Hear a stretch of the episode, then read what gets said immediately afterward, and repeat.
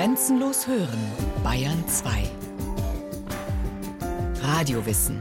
Montag bis Freitag die ganze Welt des Wissens. Kurz nach 9 Uhr und 15 Uhr.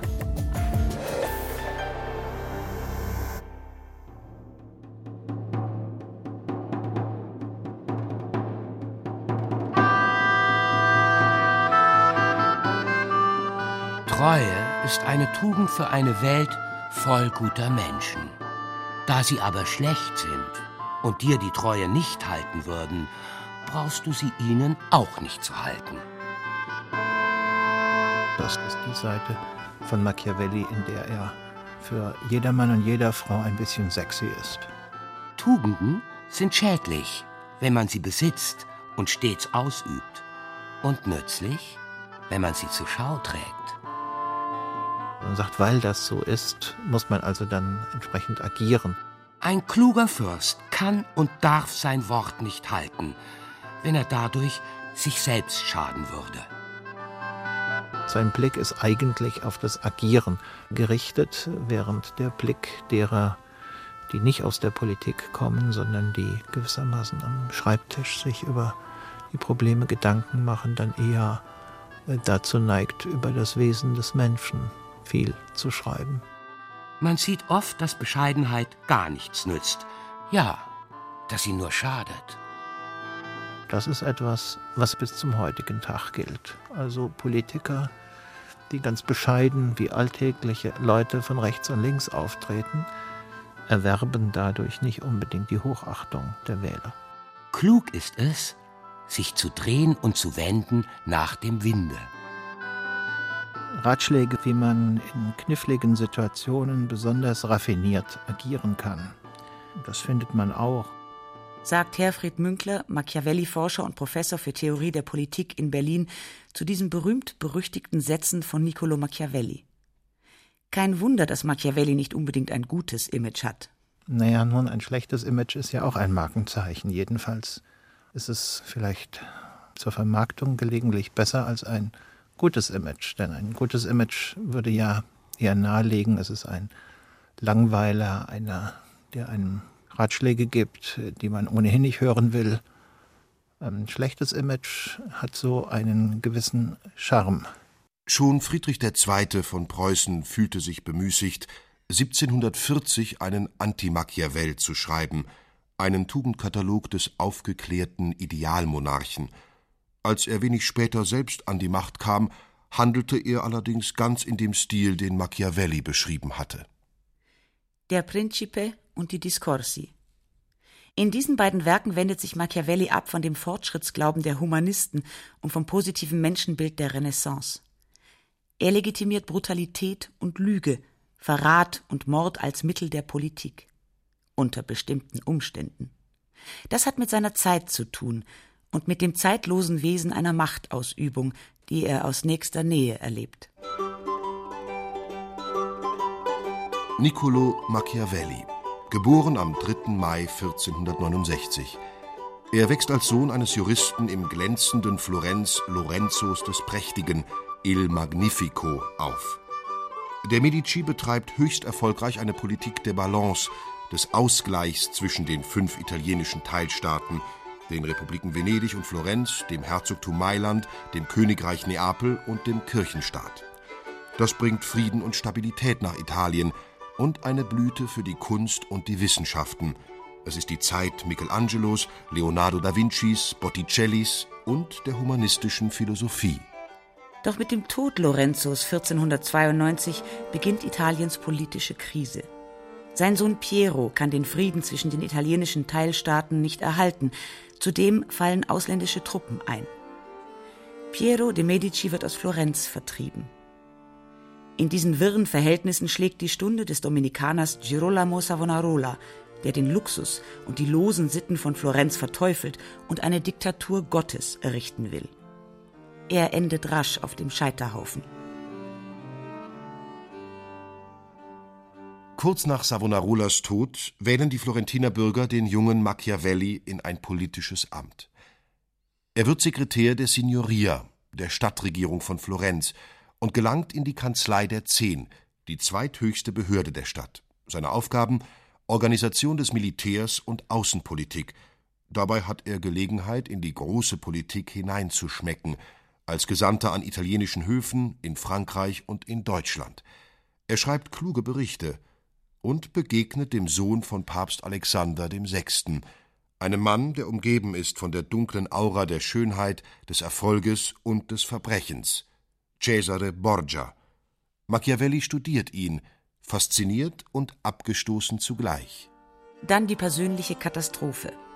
Spanische Truppen zwingen im Auftrag des Papstes 1512 die Republik Florenz in die Knie. Die neue Stadtregierung der Medici lässt den Spitzenbeamten Machiavelli fallen. Er gerät sogar in den Verdacht, an einer Verschwörung gegen die neue Regierung teilgenommen zu haben, wird verhaftet und gefoltert. Seine Unschuld stellt sich heraus, man setzt ihn auf freien Fuß, aber er bleibt verdächtig. Machiavelli, der treue Diener der Republik, der 14 Jahre lang die Macht und die große Welt kennengelernt und genossen hat, muss froh sein, dass er mit dem Leben davon gekommen ist und aufs Land verbannt wird. Da sitzt er nun, Niccolo Machiavelli, mit Familie auf seinem einfachen Landgut in Sant'Andrea bei San Casciano, ein paar Fußstunden von Florenz. Den Geheimnissen und Geschäften fern. Abgehalftert, abgeschoben, abgeschieden. Und das in den besten Jahren, mit 43. Machiavellis Lebensnerv scheint abgeschnitten. In einem Brief vom 10.12.1513 an Francesco Vettori schreibt er Welches Leben ich führe, sollt ihr hören. Ich stehe mit der Sonne auf und gehe in ein Gehölz, das ich aushauen lasse. Dort bleibe ich zwei Stunden, die Arbeit des vorigen Tages nachzusehen und mir mit den Holzhauern die Zeit zu vertreiben, die immer Neckereien haben, entweder untereinander oder mit den Nachbarn.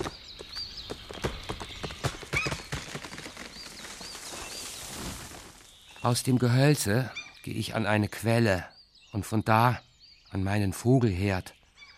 Ein Buch in der Tasche, entweder den Dante oder Petrarca oder einen der kleineren Dichter wie Tibul, Ovid und solche. Ich lese von ihren Liebeshändeln und entsinne mich der meinigen und ergötze mich so eine Weile. Dann aber begebe ich mich ins Wirtshaus an der Straße, frage die Durchreisenden nach Neuigkeiten und lerne, wie verschieden die Meinungen der Menschen sind. Unterdessen wird es Essenszeit. Hab ich daheim gegessen, kehre ich ins Wirtshaus zurück, wo der Wirt und gewöhnlich ein Metzger, ein Müller und zwei Ziegelbrenner anzutreffen sind. Mit solchem Gesindel mache ich mich den ganzen Nachmittag gemein und spiele Tricktrack was zu tausend Streitereien mit gewaltigem Geschimpfe führt. Und wenn es meist auch nur um ein Quattrino geht, so hört man uns doch mindestens bis San Casciano brüllen. Ich habe solche Verkommenheit gebraucht, damit mein Herz nicht ganz verschimmle. So erst kann ich Fortunas spotten. Fast bin ich es zufrieden, dass sie mich so tief hinabstieß, denn ich will doch sehen, ob sie sich meinetwegen nicht schließlich schämt. Ist es Abend geworden, gehe ich nach Hause und in mein Arbeitszimmer. An der Schwelle werfe ich den Bauernkittel voll Schmutz und Schlamm ab, lege prächtige Hofgewänder an und betrete, passend gekleidet, die Hallen der Großen des Altertums. Hier darf ich ohne Scheu mit ihnen reden, sie um Beweggründe ihres Tuns befragen und, da sie Menschen sind, antworten sie mir. Vier Stunden lang fühle ich keinen Kummer, keine Armut. Selbst der Tod erschreckt mich nicht. Das Wesentliche habe ich niedergeschrieben und ein Werkchen, der Fürst verfasst, worin ich nach bestem Gewissen dieses Thema auslote. Wenn euch je eine meiner Grillen gefiel, dürfte euch diese nicht missfallen. Da ist es also auf dem Tisch, das berühmte Werk Der Fürst, Grundlage der Politikwissenschaft bis heute. Und er widmet es dem jungen Lorenzo de Medici. Der ist immerhin ein Neffe des Papstes Leo X. Und als neuer Herr von Florenz in der Lage, ihm wieder einen Posten zu verschaffen. Machiavelli hofft, dass mich die Herren Medici zu verwenden begönnen, sollten Sie mich auch anfangs einen Fels wälzen lassen. Doch Machiavellis Bemühungen, mit Hilfe seiner Analysen auf die politische Bühne zurückzukehren, wollen nicht gelingen. Seine Discorsi erscheinen 1531, der Il Principe 1532, einige Jahre nach seinem Tod. Also man kann sicherlich sagen, dass Machiavelli einer der ersten ist, der Politikwissenschaft begründet hat, nicht untergeordnet unter Theologie oder Philosophie, sondern sozusagen nackt als die Technik des effektiven Gebrauchs politischer Mittel zur Erreichung vorgegebener Ziele. Weil Machiavelli die Politik über die Religion stellte, was in einer Zeit, in der die Päpste vor allem Machtpolitiker waren, auch nahe lag, setzte die Kirche seine Werke bald auf den Index verbotener Bücher. Dabei beschreibt er ausdrücklich, was ist und nicht was sein soll. Da es aber meine Absicht ist, etwas Nützliches für den zu schreiben, der es versteht, schien es mir angemessener, der Wirklichkeit der Dinge nachzugehen, als den bloßen Vorstellungen über sie, Viele haben sich Republiken oder Fürstentümer vorgestellt, die nie jemand gesehen oder tatsächlich gekannt hat, denn es liegt eine so große Entfernung zwischen dem Leben, wie es ist, und dem Leben, wie es sein sollte, dass derjenige, welcher das, was geschieht, unbeachtet lässt zugunsten dessen, was geschehen sollte, dadurch eher seinen Untergang als seine Erhaltung betreibt. Denn ein Mensch, der sich in jeder Hinsicht zum Guten bekennen will, muss zugrunde gehen, inmitten von so vielen anderen, die nicht gut sind. Daher muss ein Fürst, wenn er sich behaupten will, die Fähigkeit erlernen, nicht gut zu sein und diese anwenden oder nicht anwenden, je nach dem Gebot der Notwendigkeit. Er geht davon aus, dass die Menschen eher dazu neigen, Böses zu tun, wenn sie die Chance haben, dies straflos zu tun, als dass sie dann aus eigenem Antrieb Gutes tun. Machiavelli würde nie bestreiten, dass es auch viele gute Menschen gibt, aber die verschwinden sozusagen im Getriebe, das von den wenigen Bösen beherrscht wird. Die eigentliche Frage, die Sie gestellt haben, ist die Macht böse, ist die Macht gut? Da würde er die Schultern zucken und sagen, das hängt davon ab, wie man sie gebraucht. Da das Feld der Politik erfahrungsgemäß schmutzig ist, kann auch ein guter Fürst nicht sauber bleiben. Machiavelli ein Zyniker der Macht? Herfried Münkler. Der Zynismusvorwurf ist ein wohlfeiler Vorwurf, den man jedem um den Hals hängen kann, der einem ein bisschen unangenehm ist, weil er die Dinge mit größerer Klarheit sieht und sie sozusagen nicht von vornherein mit einer moralisch getönten Brille nur zum Gebrauch der kleinen Kinder vorführt. Einmal beschreibt er, dass Cesare Borgia im Prinzip eine Situation sehr gut und effektiv gelöst hat, indem er die gegen ihn rebellierenden Obristen hat einfach umbringen lassen. Nun ist Cesare Borgia auch für Machiavelli nicht eben ein vorbildlicher Herrscher, aber ein ungemein interessantes Studienobjekt. Ebenso wie Girolamo Savonarola, ein Beispiel für jemanden, der in einer grausamen Welt gerade deshalb untergehen muss, weil er als Prophet ohne Waffen ausschließlich moralisch handelt. In der Politik aber gilt Catch as catch can. Dennoch, Mord bleibt Mord, Lüge bleibt Lüge, so Machiavelli. Doch es geht nicht um Gut und Böse, es geht um taugliche und untaugliche Mittel. Wie löblich es für einen Fürsten ist, sein Wort zu halten und aufrichtig statt hinterlistig zu sein, versteht ein jeder.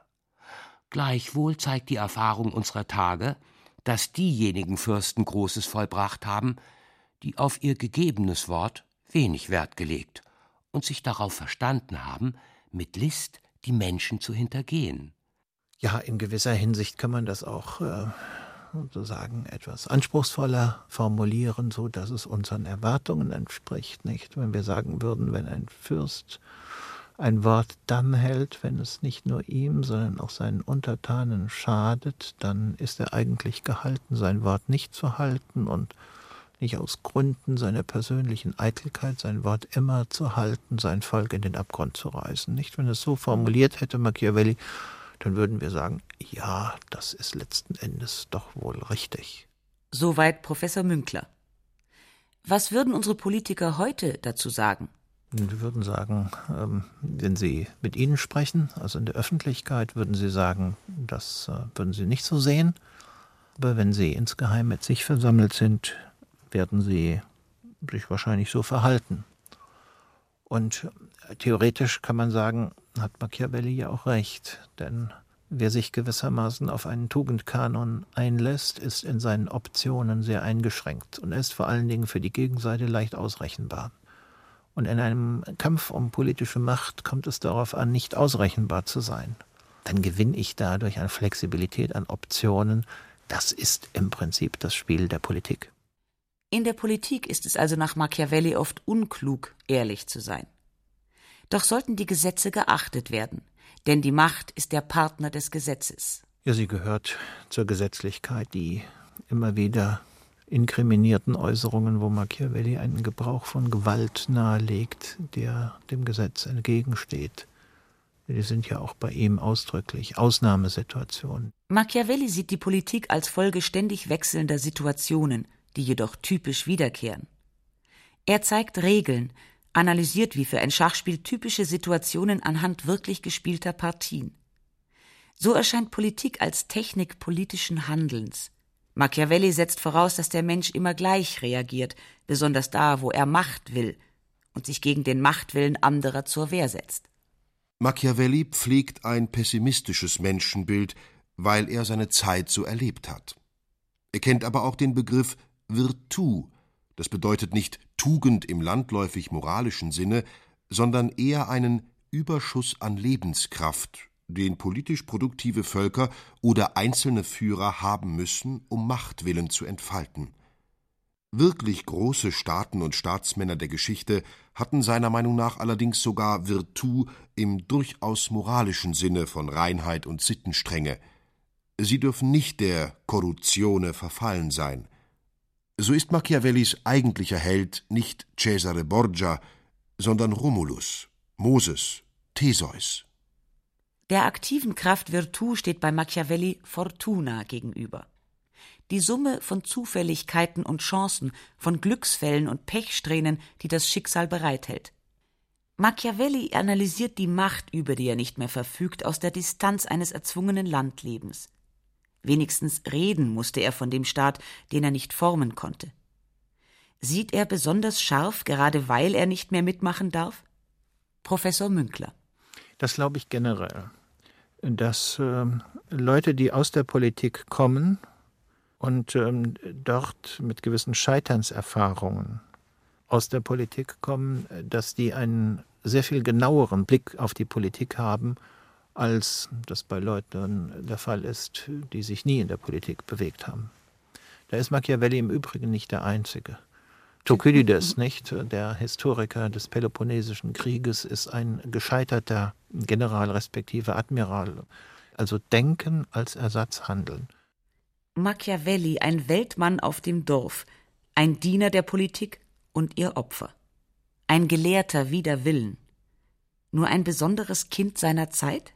Er ist wirklich ein Kind seiner Zeit, hineingeboren in wilde, unübersichtliche Verhältnisse hat er viele Formulierungen und Überlegungen angestellt, von denen man sagen kann, die sind auch heute noch nach wie vor so anwendbar. Machiavelli stand auf Seiten der Republik, hat aber viel politische Unordnung erfahren, Chaos, Leid und Elend. Daher wohl auch sein Ruf nach einer starken Ordnung, einer starken Macht, einem starken Herrscher. Ja, unter diesen Umständen ist der Wunsch nach einer ordnenden Hand und nach der Herstellung von Verhältnissen, in denen nicht jeder Mann nach Lust und Laune agieren kann, sicherlich sehr stark. Aber Machiavelli versteht sich gewissermaßen als der Politikberater, der demjenigen, der im Aufstieg befindlich ist und von dem Machiavelli erwartet, dass er ein guter Politiker sein könnte, Ratschläge gibt, wie man mit dem Rat der Fortuna, also dem permanenten Wechsel der Verhältnisse, klug umgeht und sich möglichst lange an der Macht hält. Und dieses sich möglichst lange an der Macht halten ist sozusagen für Machiavelli ein Mittel zur Erreichung eines ferner liegenden Zwecks, nämlich dem der Stabilisierung der politischen Verhältnisse in Italien.